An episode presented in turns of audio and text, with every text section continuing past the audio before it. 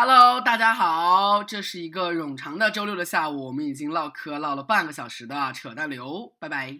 啊、为什么说拜拜？而且为什么是下午？明明才早上九点多呀！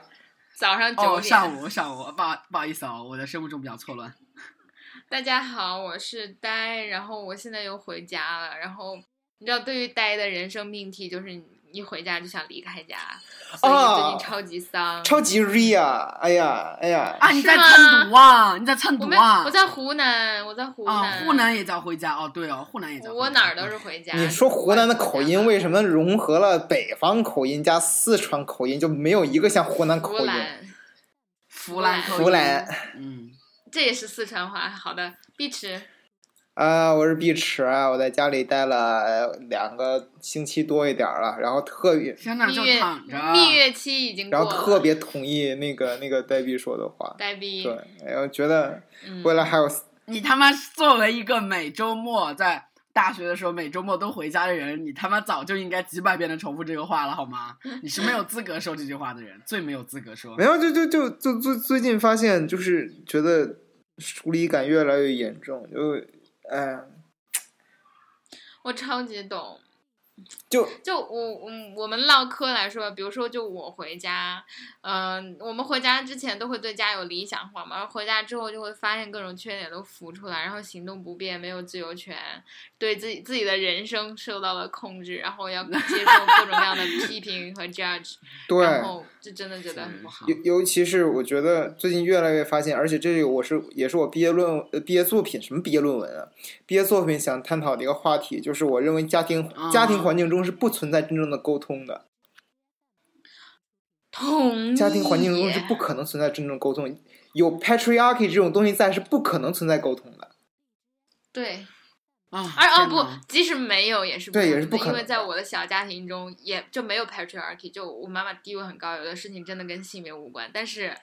嗯、就真的是就这么二十多年的那种哇对吼的那种情况，他们都不会改变的，所以就是真的是回家来就只要待那个蜜月期的时间，就三天不要蜜月期你们几天？哦，对对对对，本来我妈说是国庆要不要回去，但是我在想，如果说国庆回去的话是七天，好可怕，我还是元旦回去吧，元旦比较黄金一些，我觉得。我现在发现就越来越悲哀，是比如说我之前寒暑假回家还挺长的嘛，然后上一次回家二十多天，就我发现蜜月期，嗯蜜月期不是长短，就是蜜月期就是你有多长，它就是前一一半，就你回家只有一天，那上午是蜜月期，下午就要就要不好了。你回家两个月，那就前半个月是蜜月期，然后后半个月 就很 miserable 了。啊、所以这个蜜月期完全不取决于你回去多长时间，而是你只要回去，你回去时间的那一前半就是蜜月期而。且而且我 现在我越来越害怕这种家庭聚会，因为因为我觉得现在所有家里人对我的态度就是我究竟在作什么。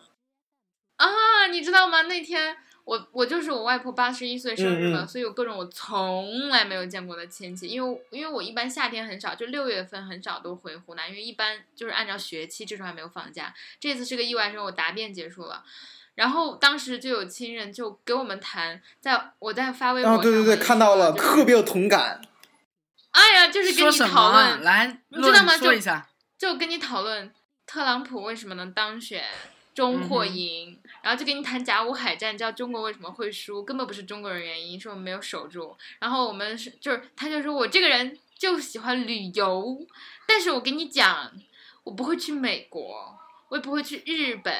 也不会去韩国，台湾收复了我才去。这些土地我一片都不会踏上，然后就有人应和，对台湾我们收复了再去，然后他说：“给你讲，日本以前都不叫日本，叫琉球，你知道吗？这就是我们中华一部分。”然后就说：“你们三个北大的，因为我带了白莲花同学和嗯，鹏鹏在家里玩嘛，你们三个北大的叫勿忘国耻，不负初心。”天！哪，就他们在湖南吗？对啊哇，塞，你好知道爽红啊！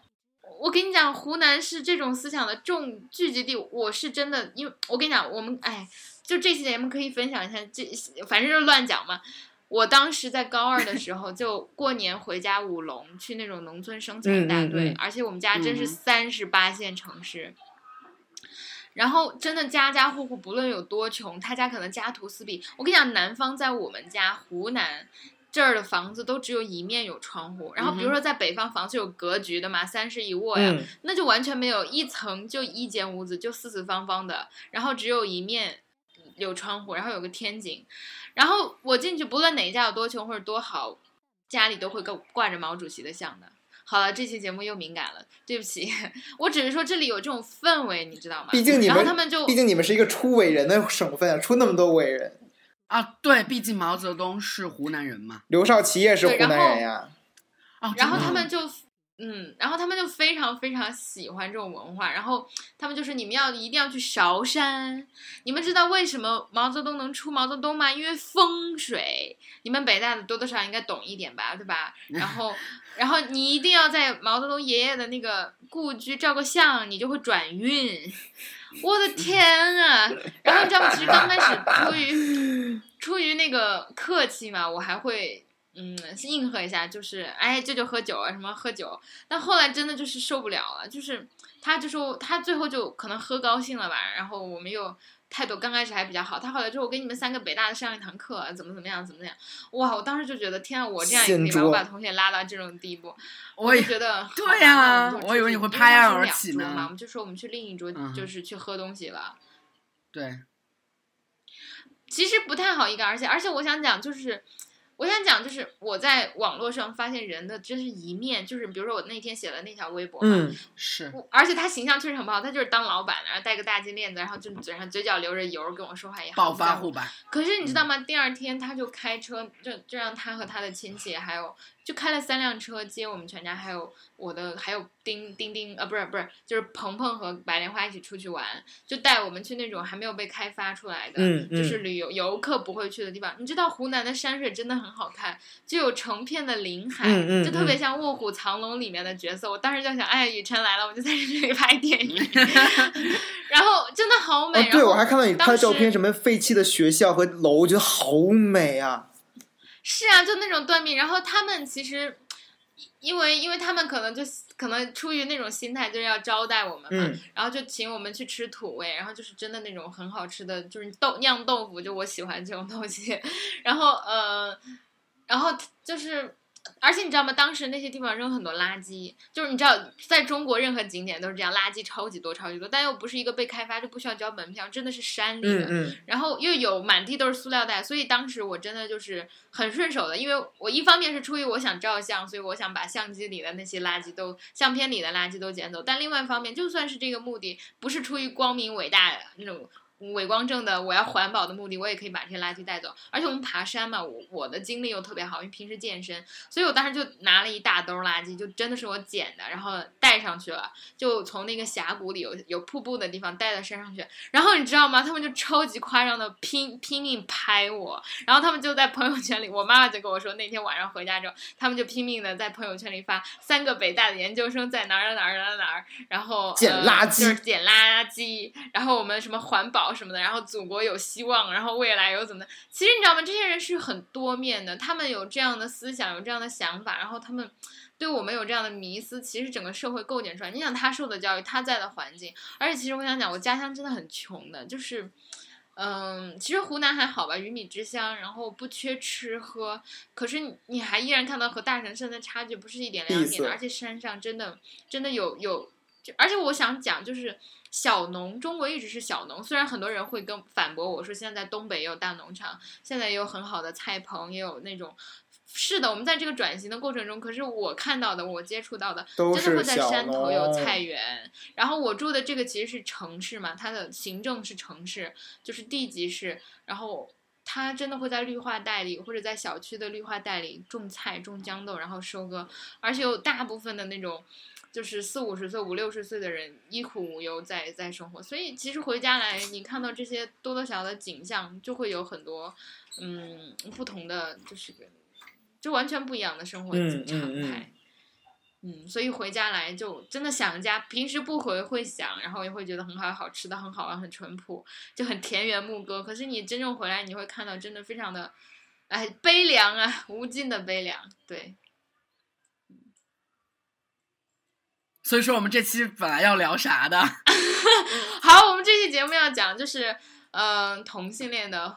就是台湾地区，呃，其实不是为了蹭热点了，这都已经这么晚这么晚都，他们已经过了几周了。对，过了好几周，这表明就我们是立下决心嘛，一定要等热点凉了才讲。然后这期节目的主题其实是讲 LGBTQI 这种少数，然后其实在婚姻观上的反抗。我们其实其实我觉得北曹的节目是因为我们三个年龄的原因嘛，就常常聊婚姻观。但是这一次呢，我们会讲的是同性恋这个群体他们的婚姻，嗯，基于就是最近发生的。在台湾就亚洲第一个宣布同性恋合法的地区的这个事情，然后大家关关对，有一个问题就是这个与呃亚洲同性恋合法，台湾只要宣布它违宪，其实就叫合法了吗？还是说它还需要进入法律流程？啊，当然细节细节上细节上还没有真正执行，也就是比如现在你在台湾，你是一个同性恋，你还不能无真正去法注册结结婚，对，OK，但是。这是一个很重大的一步，就法律程序很是复杂的，具体我也美不知道。美国的合法化也是通。过说规定那如果违宪违宪，然后才才嗯出现那个那个一步一步的。OK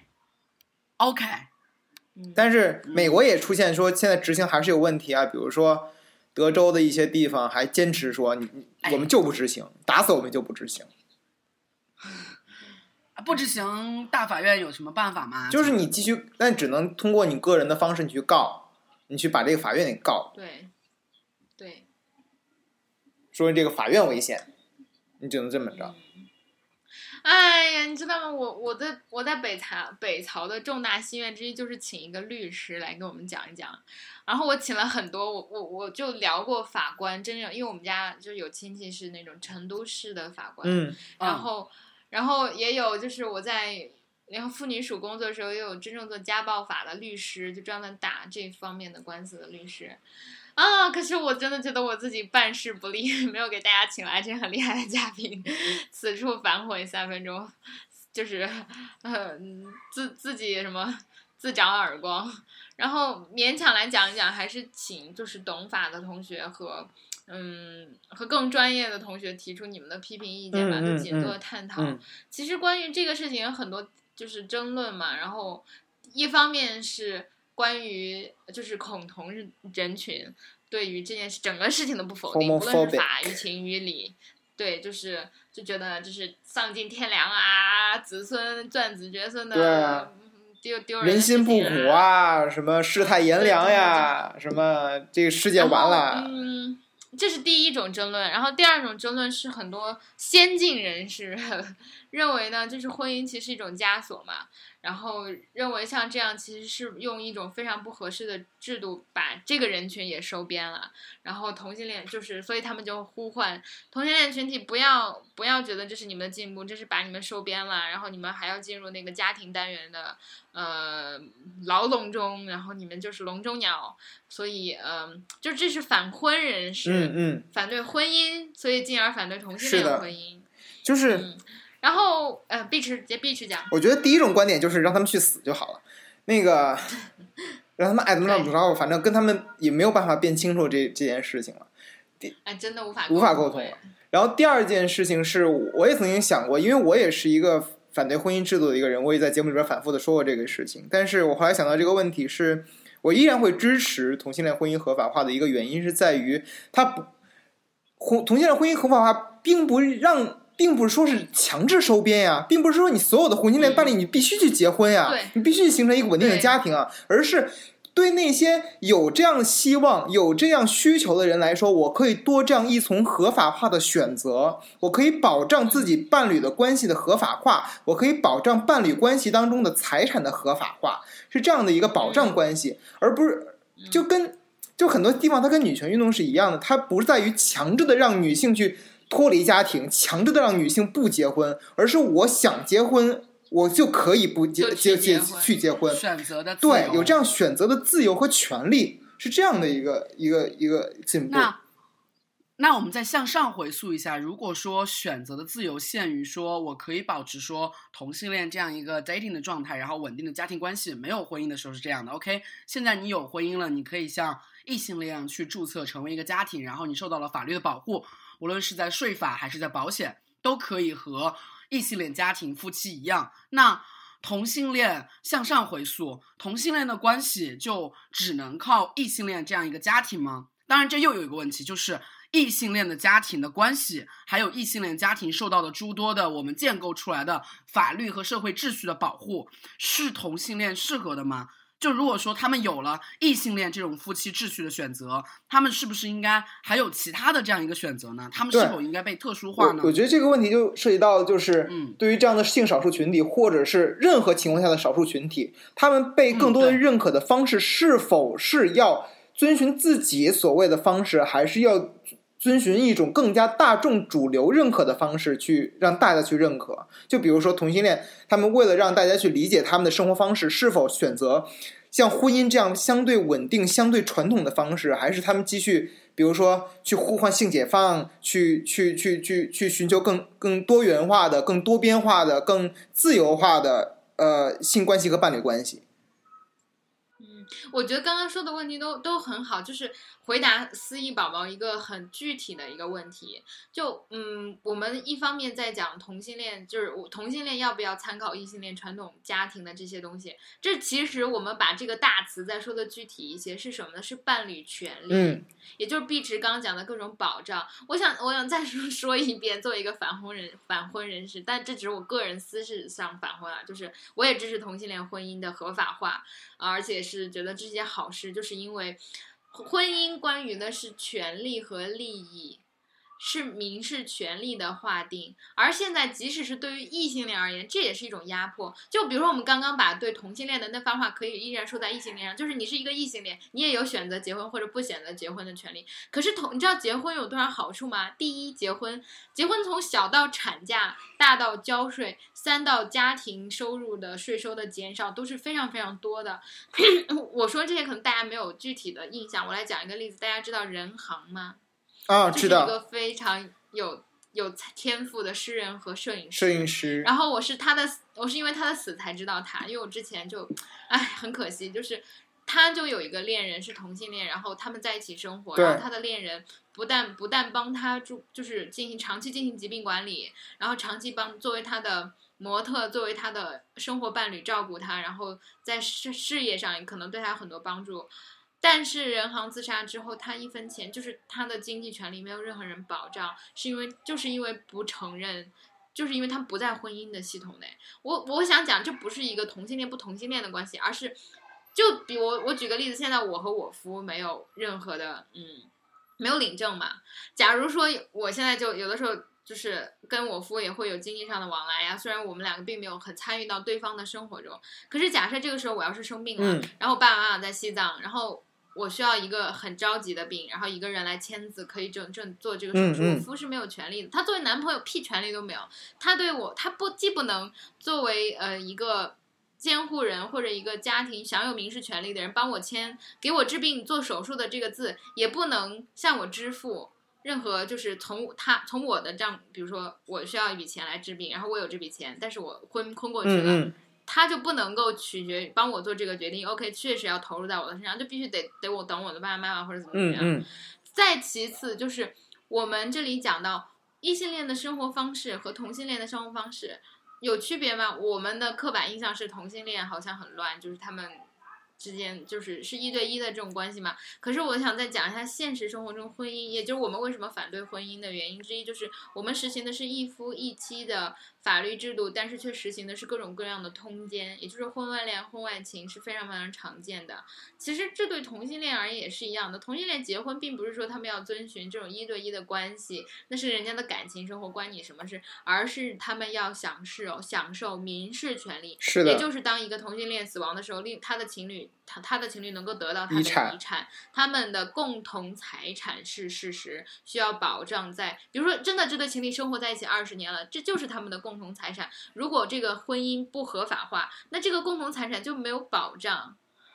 而且另外一点，比如说，嗯，共同其实伴侣之间还有最重最重要的就是共同抚养小孩子的这样的情况也会变得更更加复杂。比如说受教育权、医保，何况我还我还想再讲，就是所有的这些法律保护都有一个前提，就是当有不幸的事情发生的时候才能保护。是的，如果他们两两个人都活到一百岁，然后都相亲相爱，然后钱都给对方花，就作为普通人之间的赠与，就像朋友之间请客一样，那是绝对没有问题的。而法律就是要提防的是，当他们两个闹分手的时候，当他们两个要生小孩子、要争争小孩子，当他们两个想要分手离婚，当其中有一个人不幸亡故的时候，那剩下一个人对于他们之间共同的事情如何处理，这是这样的规定。嗯而这和感情生活和理念是完全两码事，嗯，这是法律意义上的婚姻。是的，这也是婚姻之所以很重要的原因，这也是婚姻就为什么现在异性恋会被逼婚的原因，是因为你的家长、你的亲人他有一种诉求，就是向下一代移交你的监护权，向下一代人移交你们的财产。是的，我最近有个心得，就是嗯，就是为什么我们不能理解彩礼，不能理解呃什么什么礼？彩礼什么礼？彩礼嫁妆，哦，彩彩礼，嗯，嫁妆干爹，嗯嗯，对，，以及不能理解就是要收份子钱。然后我之前觉得就是这些都是民就是坏的习俗嘛，但我现在想，就是我可能也是年纪大了，可能也更宽容了。但我想说出真相，就是当一个一对新人要组建家庭的时候，他们很真的需要一个启动资金，嗯，否则在一起生活就真的像和大学和高中谈恋爱一样拉拉小手是没有什么，你知道和感情无关的。你要开启一个新的家庭，需要一个启动资金，天使投资给你。Exactly，那就是我，这就是我想说的那个，你知道吗？父母这样一来一往之间的，就是什么？因为因为比如说没有车房就裸婚嘛，就是这是很少见一个状态。而这种家庭投入，其实就是上你知道代际之间的一种过渡，也就是上一代把 make sure 下一代可以过得好，可以稳定的再进行再生产。它其实是经济上从上一代流向下一代，或者下一代流向上一代，包括朋友们之间做 contribution 也是一样的。当你需要的时候，我们同龄人之间可能有就有默认这样的习俗，它其实还是有原因的。而且我想说的是，嗯，就是我刚刚我们讨论的这是婚姻制度内的嘛，那我们讨论就是有没有一种可能，我们就叫做我们随便造一个新的名词，专职它是针对少数。不，我觉得其实他不是少数，就 LGBT 群体，他们其实可能是多数，是隐形的大多数。针对这群人，或者像我这样不愿意受到婚姻枷锁的这种奇怪的，就明明是异性恋却不愿意结婚的人，能不能既让他们的伴侣享受民，就是刚刚我说的那些责任，嗯嗯，享受嗯法律的保护，在司法体制内承认他们的权利，然后同时又不限制他们一对一的关系，比如说你确实可以，嗯，就是保持三角关系啊，或者开放性的性关系、啊，嗯，或者不组成核心家庭，就是不是说两个人生一个孩子，两个人生多个孩子这样的结构，嗯而是比如说。我们知道，参考人类学部落中各种各样其他的家庭形式，就是母亲一家人生活，妈妈和舅舅共同抚养这个孩子，然后同样男方也是，就是虽然你是我孩子的父亲，但是你和你的妹妹去抚养你妹妹的孩子，或者你父去抚养你姐姐的孩子，作为就是那个男性的监护人。所以这样，但是我在想，我们在现实生活中法律是非常务实的。你看，就是这么简单的一个法律的推进，都花了这么长的时间，有这么多年。美国已经宣布了，就是同年合法，但是皇权不下线嘛，到了各州，到了各个同性恋婚姻对对对对，然后就是到了这些地方，其实执行是很有难度的。那我们是现在承认同性恋婚姻是可以合法的，更有可可执行性，还是在整个人的社会就否定掉婚姻这个制度，然后修改整个婚姻制度？我觉得这确实不现实，而且这也不合适。是的，呃，是是我觉得就是对啊对啊，所以。有道理嗯。我以上的嗯种种说法并不是我个人的，这是一个共识，很多很多女权主义或者很多就是大法官也都是这样认为的。嗯，一直讲是的，就刚才说，就刚才说到那个黛比说到那个观点，就是延伸出来就就是这也是我其中的一个反对婚姻制度的原因，在于它现存的一夫一妻制的婚姻制度，它在法律规定上，它并并不是说单纯提供一个选择，而是它阻挡了其他选择的存在。这是它存在的一个问题，就是因为有这样的一个稳固的传统的，然后具有统治性的制度存在，导致有其他需求、有想要去选择其他关系、选择其他状态的人，他没有办法去选择其他关系，他受到比如说法律的呃呃压迫也好，他受到了社会的这样的一个 judge 也好，是存在这样的一个压力，才导致他没有办法享受自己应得的享这样的一个选择权。所以，但是我想说的是，如果说婚姻制度因为什么才能造就婚姻？是法律先确定了婚姻的存在吗？我觉得应该是先有婚姻这个 tag，比如说两人的稳定的关系，两人共同抚养这样一个利益关系，然后作为一个利益的共同体，我们需要来防范说这个利益共同体一旦受到其他条件的侵害，so what 应该怎么去做？所以说有了这样一个事实上存在的社会基础，才有了法律。对啊，对，那对对，所以说这个社会基础在之前是存在的。那我们有了法律规定，OK，婚姻应该是这样的。那我们再来说，OK，婚姻这个存在的这样一个法律机制，阻碍了其他关系的发生，这是 OK 的吗？这个逻辑，刚刚碧池说的是这个逻辑吧？是嗯，是的，但是我想讲就是，婚姻法律的存在其实没有阻碍其他关系的发生，只不过这些关系发生不在法律保护范围之内不范围之内这就是小三儿为什么拿不到，就是如果会结婚证书，对对对对对对，这就是小三儿为什么拿不到 结婚婚证书，。结婚证，这就是为什么结婚证，妈的，我不是不是，嗯，这就是为什么，比如说，如果这个男性他死了，他的婚姻婚姻定义上的妻子会得到他的遗产，嗯而他的小三或者小三的孩子就不受到这样法律的保护，你明白吗？可是这样的法律，就一对一的独偶制、专偶制的法婚姻法律，并没有阻碍这个男的和那个小三儿相亲相爱啊，或者赠予他各种各样的东西啊，你明白吗？这样的关系是事实上是发生的，而且我想再讲，就是这是非常好的反思。因为法律是现实，先有社会事实，才有法律，才有契约，才来规定，对吧？嗯，可是你想，在中国一婚一夫的历史多么的短啊！我们之前有漫长的，就所谓的封妻多妻建时期有一夫多妻制，一夫一妻妻多妾妻对啊，但那个时候也有法律，你知道吗？那个法律就是嫡长嫡长继子继承制承制，和现在是一样的。天哪，这有什么 区别呢？现在无非就无非是不可能，可能不是啊，对，这个特别妙的一点是什么？对啊就是 呃，我最近在看《人类简史》嘛，因为是两位同学推荐给我的，就是必是对呆逼。然后我觉得特别妙的就是，如果说纵观历史的长河，我们去，比如说马克思主义唯物历史观会谴责说一个奴隶制是多么的残忍。呃我们的那个什么法典《汉谟拉比法典》砸了一个嗯主人的腿和杀了一个奴隶，价格虽然。居然相差无几，甚至是砸了一个腿，远远 double 于杀了一个奴隶，他会觉得很残忍。但是在那个时候，那个社会背景，人们的价值观、人们的思想、人们的社会意识，一个奴隶和一个主人的价值和他们的价值本身就是正常的，就应该如此。就好像我们现代社会，我们相信，或者是我们相信一些 common sense，一些基本的 common value 吧，比如说自由，比如说平等。比如说，我们性别应该是平等的，我们应该追求 LGBT 这种性取向、人种、宗教都应该是无视这些，是平等的，甚至把它作为一个政治正确，这是我们所相信的。而回溯历史长河，每一个所相信的那些事实都被建构成了一个社会制度，所以说，我觉得很奇很奇妙。嗯然后我们之所以现在有这么多冲突和讨论，以及以及说句心里话，就是我们真的是少数。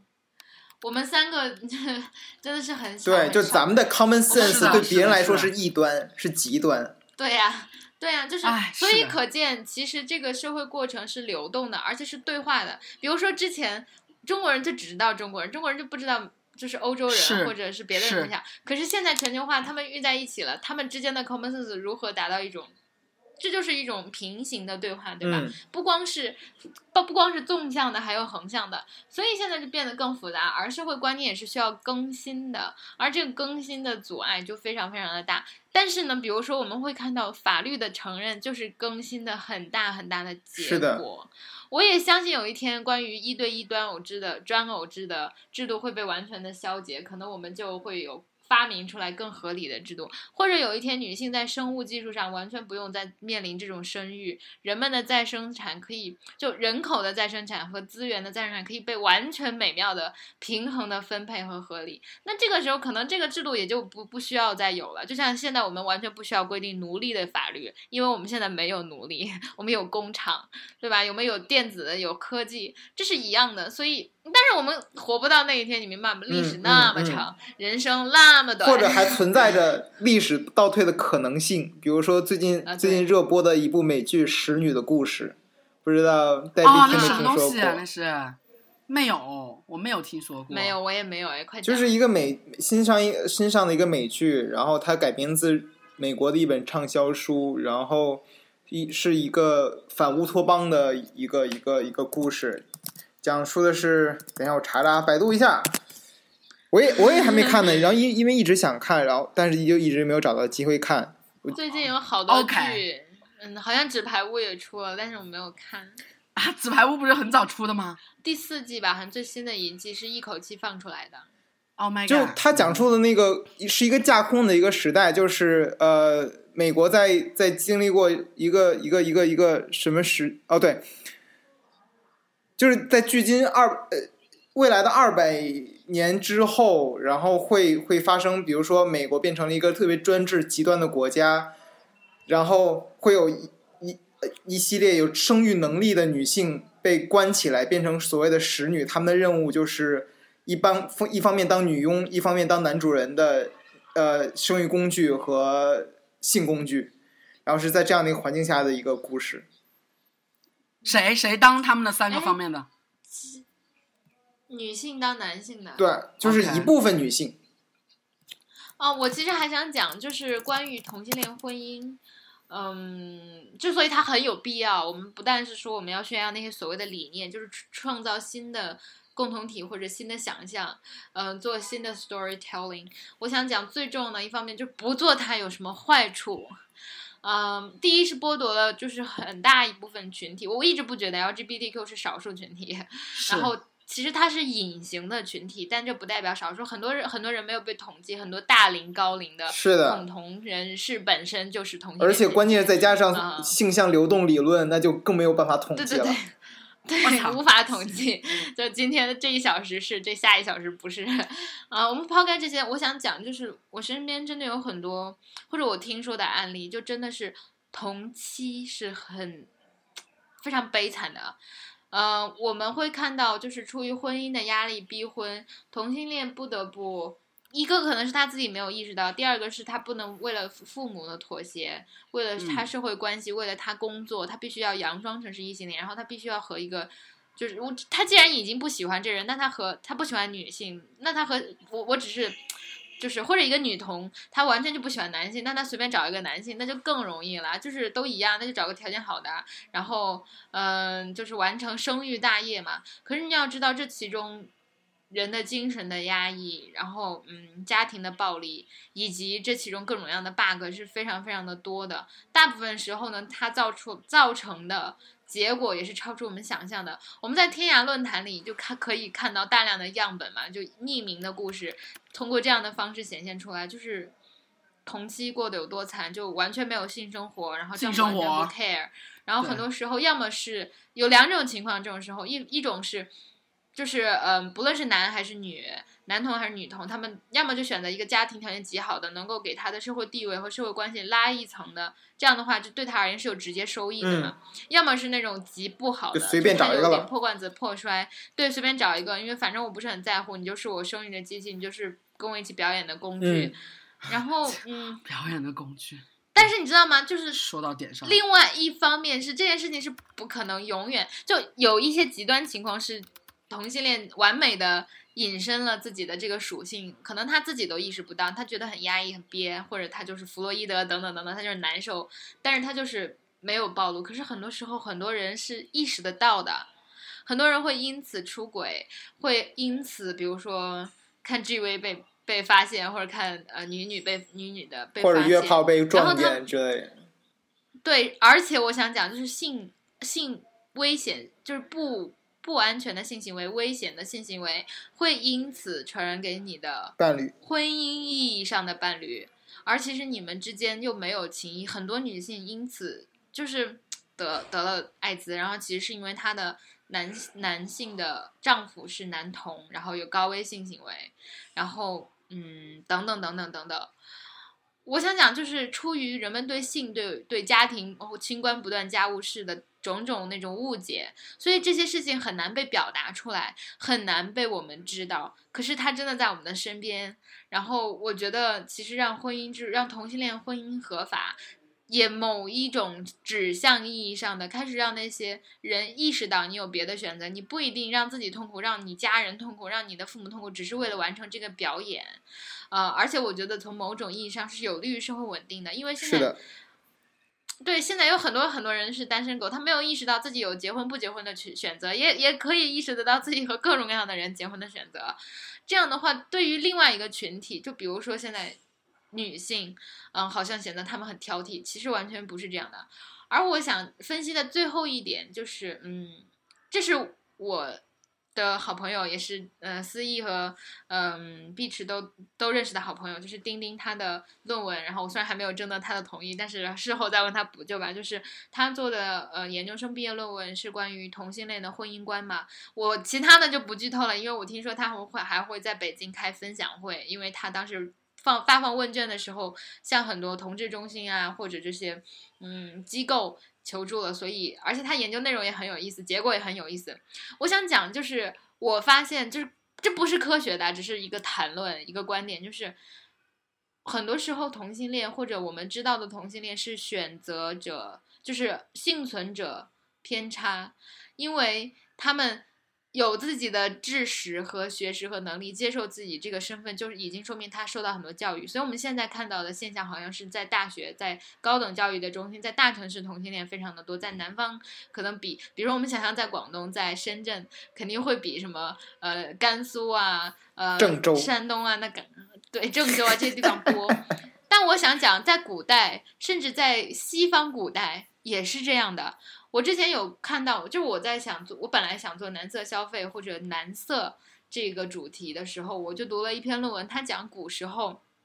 好男风有断袖之癖，圣王接续在文人士大夫的那个阶级里是极其常见的，可是，在农村老百姓这就变成鸡奸，你是要被这全村人打死的。然后另外一方面呢是。古代的皇帝可以有断袖之癖啊，娈童，对吧？可是这对平民老百姓，那是怎么可能发生的事情？你可能被拉去做娈娈童。在古代的希腊也是这样的，或者是古西方的欧洲的古代也是这样的，也就是一个呈现结果。包括这次，嗯，我的同学做的调查研究，就是当一个人他有自己的婚姻，他他有对传统婚姻的反抗的时候，妈咪，你又跳我的错，然后就他就会发现他们的教育程度非常的高，有很多很多人是海外留学归来，他们有跨文化的经验，然后有充分的意识到他们就是。他们的潜意识是明白这件事是怎样的，而我想讲这样的这样的分布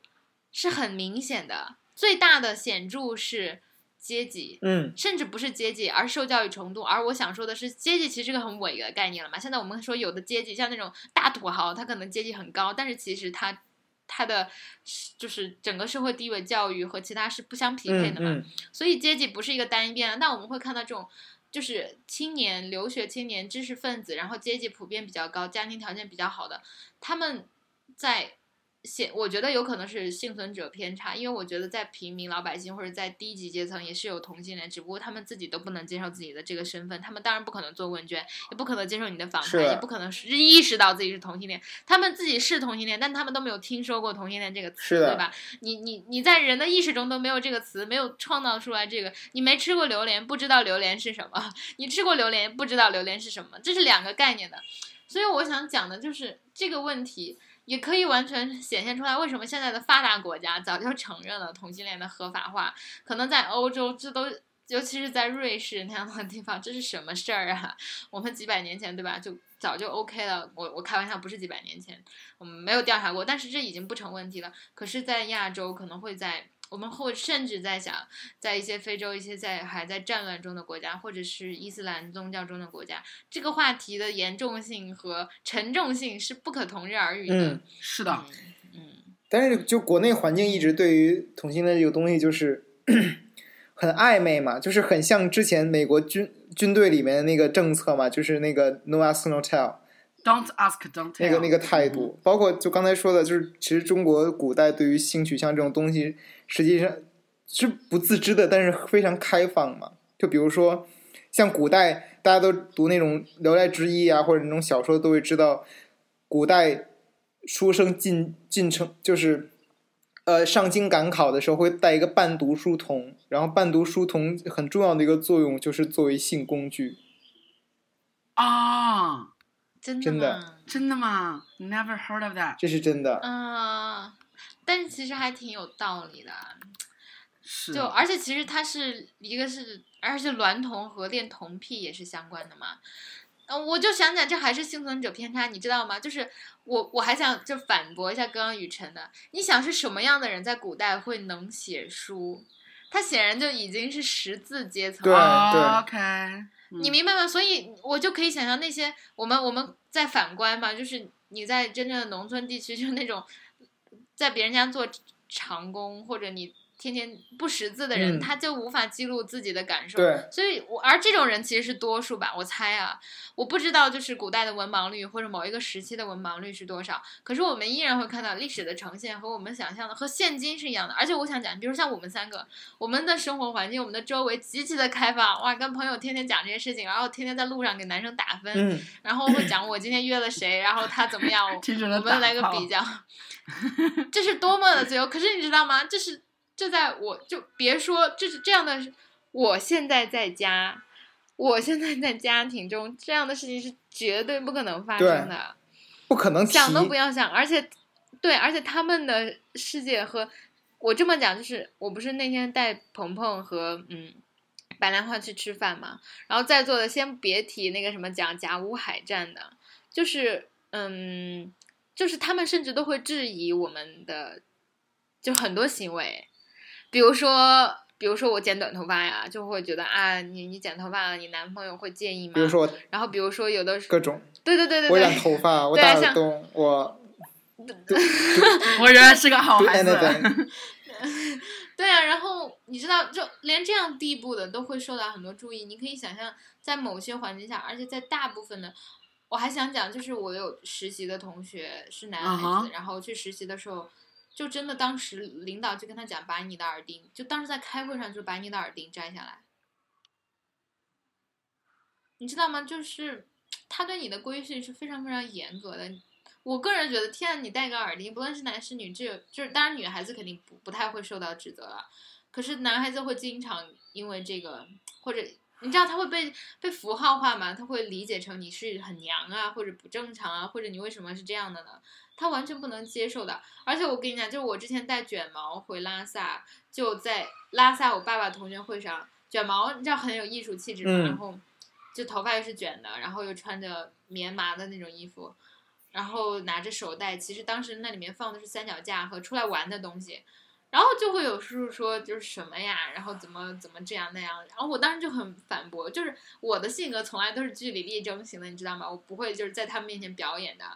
然后，但我后来发现，就是这个这就跟现在女德班，就是有一群女权小伙伴去那个丁璇还是丁什么玩意儿的女德班上踢馆，然后对方根本不能了解你在说什么，然后就会给你扣上你是卖国贼的帽子是这样的。其实你没有办法跟他们沟通的。嗯，我现在就觉得。就是嗯都是巴别塔，就是就像现在，如果有个人想要说服我堕胎是可怕的，然后他觉得同性恋是可怕，违背上帝的旨意，嗯，那我肯定不能接受啊！我就他肯定也觉得我是不可沟通的，是一样的吧？可是就这样放弃嘛，也不知道。天啊！我突然想举另一个例子，遥远的例子是那个呃，re 一下刚才那个黛比刚才所所说到的，就是同性恋的认知跟跟就是刚才那个幸存幸存者偏差的一个问题。就是之前读过一个文章，是关于阿富汗，大家都知道阿富汗是一个极端保守的呃虔诚的伊斯兰国伊斯兰国家，但是他们会有一种人叫做跳舞男孩，就是那种社会底层的小孩子男孩。因为家家境困难，所以把他家里边人会把他们去，比如说卖到，或者干脆他们就是孤儿，然后会被那个所谓的像像龟公或者像像老鸨一样的人，他们会把他训练起来，然后会给人表演跳舞，顺便当那些有权有势的男子的性虐待的工具。然后对于社会上来说，这些跳舞男孩受到极端的鄙视和压压迫的，他们会认为他们是羞耻的同性恋和性变态。但是对于那些处于高位的有钱有势的人来说，他们这种行为就认为他们是正常的，这是我享受自己权利和享受自己呃地位的一种方式，这就是一个这样的一个、啊一个事情。所以我我想讲，就是有的时候有钱阶级确实可以跳出世俗，或者引领风尚，你知道吗？就这有很很动态的一段对话，